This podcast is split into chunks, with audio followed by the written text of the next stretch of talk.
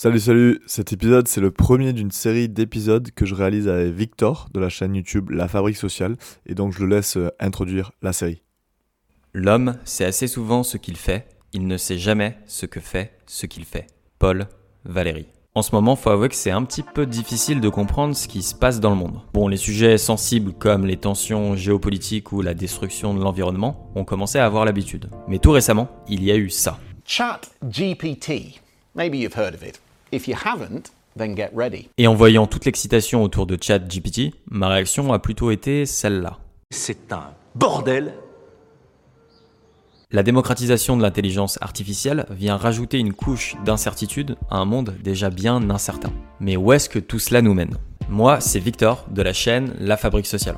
Et moi c'est Jean-Loup de la chaîne Après la bière. Et avec Victor on s'intéresse énormément à l'impact qu'a la technologie sur notre société. Et en ce moment, euh, faut avouer qu'on est quand même un petit peu largué. Il semblerait qu'elle se développe un petit peu trop vite pour nos pauvres petits cerveaux de primates. I think things, things are getting weird, and they're getting weird fast. Alors, on a décidé de se pencher sur le sujet à travers non pas une, mais une série de vidéos, histoire de comprendre dans quelle direction nos innovations technologiques allaient nous emmener. Pour commencer, on va tenter de comprendre comment des technologies passées ont pu bouleverser notre société, pour le meilleur comme pour le pire. Bienvenue dans le premier épisode de la série Moloch quand la tech nous submerge. C'est parti.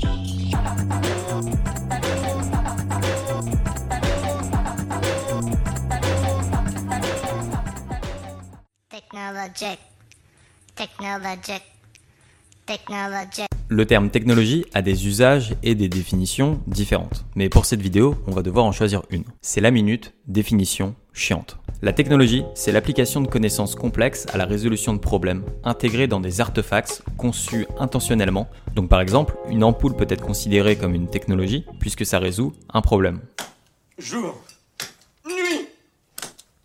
Et parce que c'est un objet complexe qui est le produit d'une réflexion humaine. A l'inverse, la lumière du soleil, même si c'est très utile, n'est pas une technologie à proprement parler, puisque ça n'a pas nécessité d'intervention humaine. Alors oui, on sait tous que des technologies comme l'ampoule ont profondément changé nos sociétés. Il me faudrait une torche pour mon cousin Hubert. Mais est-ce qu'on se rend vraiment compte à quel point? Dans son livre Sex, Ecology and Spirituality, l'écrivain américain Ken Wilber analyse l'impact qu'a pu avoir une technologie aussi innocente que la charrue.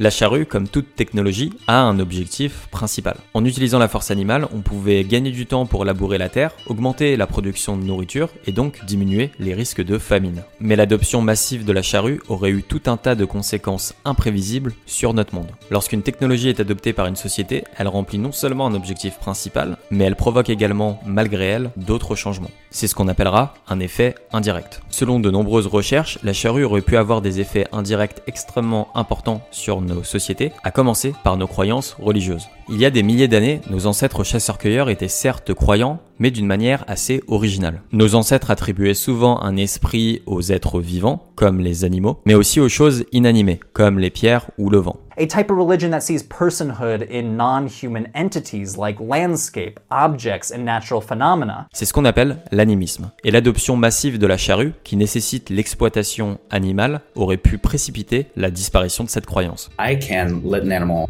have a free and sovereign life and be a predator and be part of that and still kind of be animistic, but I can't yoke a buffalo. I can't breed it into an ox, yoke it, cut its testicles off, bind its horns, and beat it all day long be. La contradiction était donc intenable. Mais alors, quelle option choisir? Abandonner l'utilisation de la charrue pour conserver les valeurs de l'animisme, ou bien faire une croix sur ces valeurs pour se protéger d'éventuelles famines? La survie a primé sur les valeurs. Et alors que les tribus animistes se considéraient comme faisant partie intégrante de la nature, les sociétés agricoles ont complètement changé de philosophie. Nous n'étions plus les enfants de la nature, nous étions devenus ses maîtres. Et ce rapport au monde, il est encore au fondement de la civilisation moderne. La nature, elle doit être au service de l'humain et pas l'inverse. Okay, let's begin the barbecue. You're not going to slaughter that pig here, are you? Not to worry. I have a permit. This just says I can do what I want.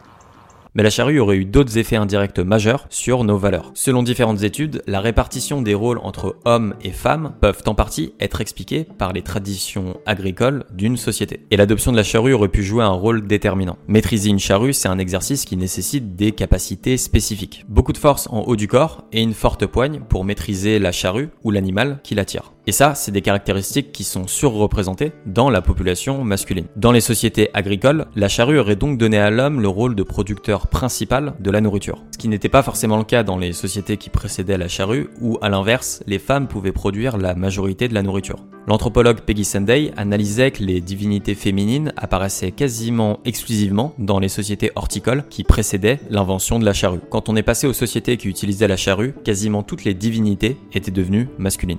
Bon, alors franchement c'est top le cours d'histoire sur les divinités et tout, hein, mais qu'est-ce que ça a à voir précisément avec aujourd'hui? Eh bien des milliers d'années après son invention, l'adoption de la charrue laissera encore des traces dans la société actuelle. Par exemple au Burundi, un pays où l'agriculture est marquée par l'utilisation de la houe, 90% des femmes travaillent hors du foyer. A l'inverse, en Inde où l'agriculture a été marquée par la charrue, les femmes sont beaucoup plus présentes dans le foyer. L'adoption massive de la charrue aurait donc engendré des effets indirects extrêmement importants sur nos valeurs, pour le meilleur ou pour le pire. Mais la charrue n'était qu'un échauffement. Il nous faut un nouvel exemple. Un exemple de merde.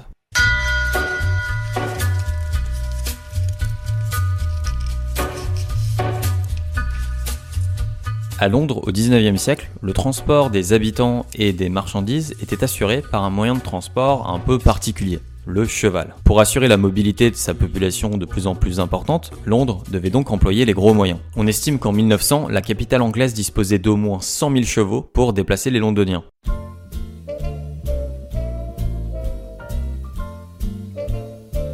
Mais alors que les chevaux étaient de plus en plus nombreux, un effet indirect assez original a fait son apparition la merde de cheval. Comme tout mammifère, le cheval fait caca. Quand il y en a un, ça va. C'est quand il y en a 100 000 qui commence à y avoir des problèmes. À l'époque, le magazine Time calculait qu'au rythme de défection des chevaux londoniens, dans 50 ans, chaque rue de Londres serait ensevelie sous 3 mètres de caca. That is one big pile of shit.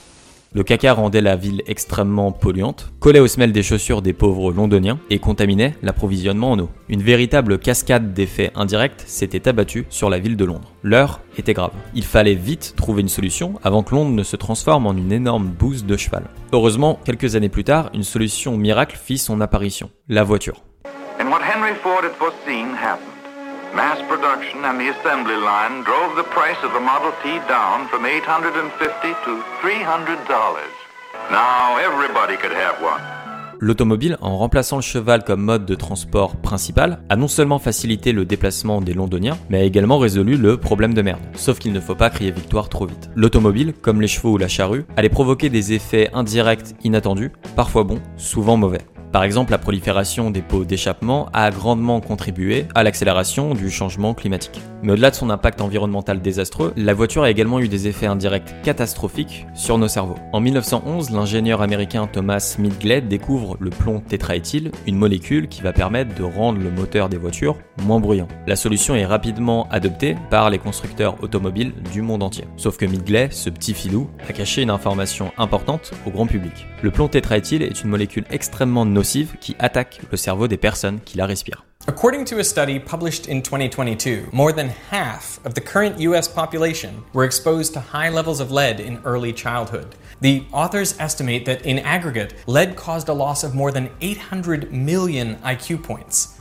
The world is less intelligent today because of leaded gasoline. Tous ces effets indirects ont seulement été compris des décennies après qu'ils aient affecté notre monde. Les dommages causés, eux, sont irréversibles. Clairement, tes deux exemples ont de quoi encourager l'humanité à un minimum d'humilité quand elle diffuse une nouvelle tech. Et c'est d'autant plus vrai lorsque nous rendons une technologie accessible au monde entier, quasi instantanément, d'à peu près partout, tout le temps et gratuitement. On va maintenant se pencher sur une technologie plus récente. Alors, comparé à la charrue, c'est pas non plus hyper difficile. Le moteur de recherche de Google sorti en 1998.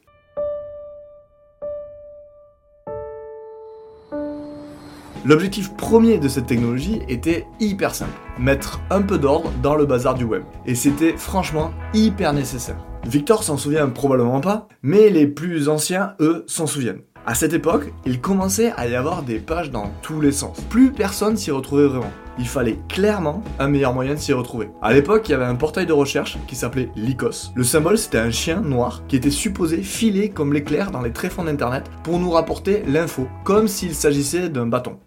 Lycos, go get On connaît tous ces chiens qui font semblant de rapporter le bon bâton en remuant la queue, tout fiers d'eux, alors qu'en fait ils ont un vieux sac plastique entre les crocs. Bah le chien de Lycos, c'était pareil, mais avec les infos de la toile. Personne à l'époque n'avait réussi à faire sens de toute cette information qu'il y avait sur le web. Et c'est là où Google est arrivé avec un algorithme qui est depuis entré dans la légende. PageRank. Cet algorithme partait du principe très simple que plus il y avait de liens qui pointaient vers votre site, plus la probabilité était grande que votre site soit pertinent. Et ça a complètement changé le game. Google avait des réponses bien plus pertinentes que les autres. Et en l'espace de 4 ans, Google a mis le chien fou de Lycos en PLS et est devenu le leader du marché avec un moteur de recherche digne de ce nom. Alors en plus, on a du mal à y croire aujourd'hui, mais il y avait zéro pub à l'époque sur Google. Les fondateurs de Google s'étaient même exprimés publiquement contre le lien entre publicité et moteur de recherche. Juste, il est un peu nul ton exemple, non? Parce que là, tu décris une technologie avec des effets positifs. Moi, j'avoue, tout ce qui m'intéresse, c'est les trucs bien négatifs. Oui, mais en fait, euh, pas du tout. Parce que certes, ils avaient zéro pub, mais ils avaient surtout zéro modèle économique. Et quand les investisseurs ont sonné la fin de la récré et que la bulle internet a éclaté, Fucking shit. Google a dû, pour survivre, reconsidérer sa position un peu idéaliste quant à la pub.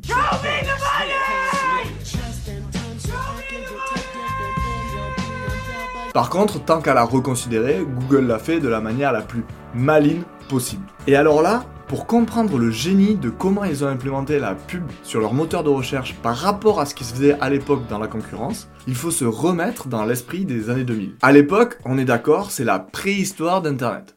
We're riding on the internet, cyberspace, set free. Hello, virtual reality. Rien que vendre des mots-clés à des annonceurs pour leur assurer l'affichage de leur site en fonction d'une requête utilisateur, c'était une innovation de dingue. Et il y avait d'ailleurs qu'une seule plateforme qui le faisait, goto.com. Ou le petit placement de produit très bien joué. Certes, mais pas aussi malin que ce qu'a fait Google à ce moment-là de la compétition. Ils se sont mis à vendre non plus des mots-clés, mais des nombres de clics. Les annonceurs ne choisissaient plus leurs mots-clés eux-mêmes, mais ils déléguaient la tâche à Google qui, avec toutes les infos à sa disposition, choisissait d'imprimer les publicités uniquement aux utilisateurs les plus à même de cliquer. En fait, les annonceurs ne payaient que si l'impression aboutissait à un clic. Ça avait pour effet de maximiser l'impact des campagnes côté annonceur, tout en évitant de polluer les résultats côté utilisateur, comme sur goto.com. Et avec ce nouveau produit, AdWords Select, les revenus publicitaires de Google ont littéralement explosé. Yes. Thank you, Jesse. C'est en voyant le succès de cette stratégie basée sur les données personnelles que sont nos requêtes sur un moteur de recherche que Google a réalisé à quel point il était rentable de pouvoir prédire ce qui allait faire cliquer les internautes. De là, Google a étendu le raisonnement à toutes les données personnelles, qui peuvent par définition améliorer leurs prédictions et donc par la même occasion rendre l'impression de publicité plus efficace. Ils étaient assis sur une mine d'or. Et ça, en fait, ça a été le début de la fin c'est littéralement le début de l'économie de l'attention dont je parle souvent sur Après la bière, et aussi de ce que l'excellente Zuboff a appelé le capitalisme de surveillance, où tous les moyens sont bons et légitimes pour extraire le plus de données possible de ce qu'on fait sur le net, afin de vendre toujours plus de clics à des annonceurs qui tenteront ensuite de nous refourguer toute la merde dont on ne savait pas qu'on avait besoin. En fait, c'est tout simplement le début de la personnalisation du web, des algorithmes de recommandation et de l'extraction de toutes les données personnelles possibles et inimaginables. Et donc, par voie de conséquence, c'est le début des réseaux sociaux, de l'aggravation de la polarisation politique, de la manipulation massive d'élections, de l'augmentation des maladies mentales chez les jeunes filles, etc., etc.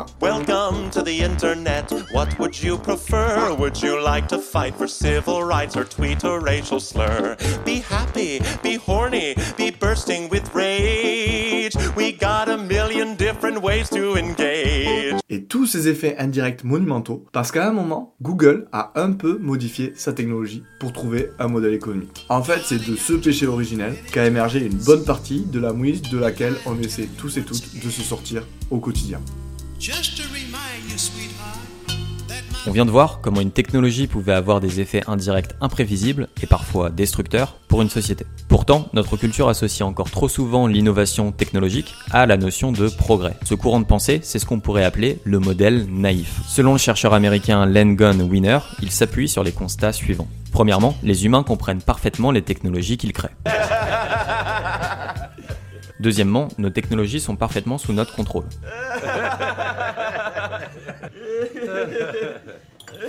On peut donc opposer au modèle naïf un modèle de pensée plus réaliste. Appelons-le le modèle humble de la technologie. Le modèle humble fait des propositions opposées au modèle naïf. Premièrement, on ne comprend pas toujours nos technologies. Merde, j'ai jamais remarqué qu'il y avait une horloge là à cet étage.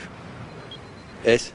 Eh, c'est une bombe Eh, Deuxièmement, les technologies engendrent un certain nombre d'effets indirects qui ne sont pas toujours sous notre contrôle. Parfois, nos inventions créent des problèmes encore plus importants que ceux qu'elles étaient censées résoudre, comme lorsque nous sommes passés du cheval à la voiture en engendrant un problème de pollution encore plus important. Voilà pourquoi, comme le rap Kendrick Lamar,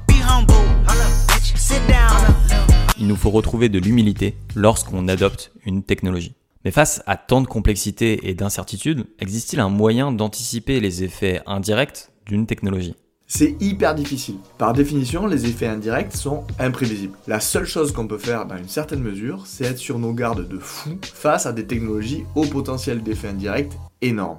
Et ça, du coup, on peut l'anticiper? Eh bien, il y a un type de technologie qui a toujours profondément bouleversé les sociétés humaines. Ce sont les technologies liées à notre capacité à communiquer les uns avec les autres. What the fuck you say? I can't understand. Say that again. I said, well, I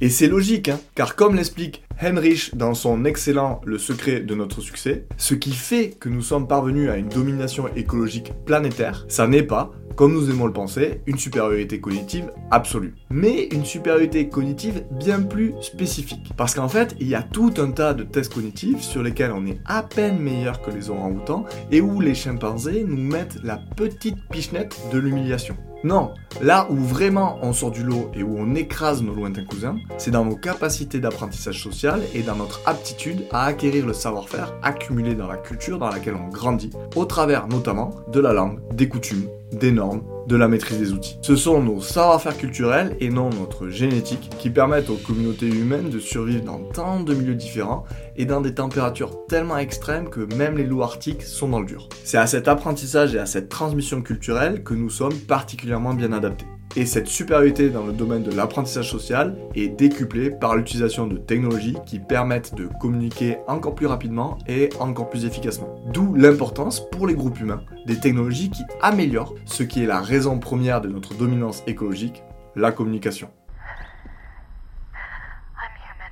L'évolution culturelle cumulative, où chaque génération en sait plus que la précédente et parvient ainsi à mieux s'adapter à son environnement, est depuis des centaines de milliers d'années, et aujourd'hui encore, la force centrale de l'évolution humaine. Lorsqu'on observe l'évolution culturelle humaine, on s'aperçoit en fait que chaque grande phase historique correspond à une nouvelle technologie de la communication. Et en fait, en prenant ce léger recul historique de 2 millions d'années, on comprend mieux pourquoi les technologies qui changent notre capacité à communiquer les uns avec les autres génèrent autant d'effets indirects. Ces technologies augmentent notre pouvoir collectif, dont on se sert la plupart du temps pour modifier notre environnement pour qu'il fasse à peu près ce qu'on veut qu'il fasse. Les innovations technologiques dans le domaine de la communication, ce sont des graines d'ouragan d'effets indirects. Et il y a un ouragan force 5 en approche qui pourrait tout détruire sur son passage. Now, you may have heard of ChatGPT. It's a popular online chatbot which is powered by artificial intelligence. Our technology correspondent, Zoe Kleiman, explains how this all works. I don't know what your idea of a good time is, On a vu que les technologies engendraient des effets indirects importants et imprévisibles. On a aussi vu que les technologies qui touchaient à la communication humaine avaient tendance à révolutionner nos sociétés. Et c'est donc tout à fait normal que ChatGPT soit perçu comme une technologie révolutionnaire, mais aussi avec un potentiel de destruction inédit. Certains experts vont même jusqu'à considérer les grands modèles de langage comme des dangers civilisationnels. Mais comment? Et quels seront les effets indirects des grands modèles de langage et plus globalement de l'intelligence artificielle? La réponse dans le prochain épisode. En parlant de prochain épisode, le prochain sera sur ma chaîne. On en a prévu 6 en tout. Parce que faire simple, bah, c'est moins drôle. On diffusera les épisodes de manière alternée sur nos deux chaînes. Donc si vous voulez suivre la série et finir par comprendre son titre, abonnez-vous aux deux. Et n'oubliez pas d'activer les cloches. Salut, salut Ciao, ciao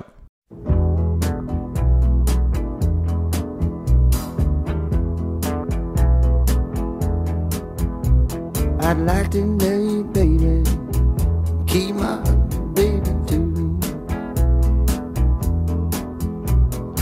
Put my arms around you, that's all I want to do. If the sun don't shine tomorrow, I know.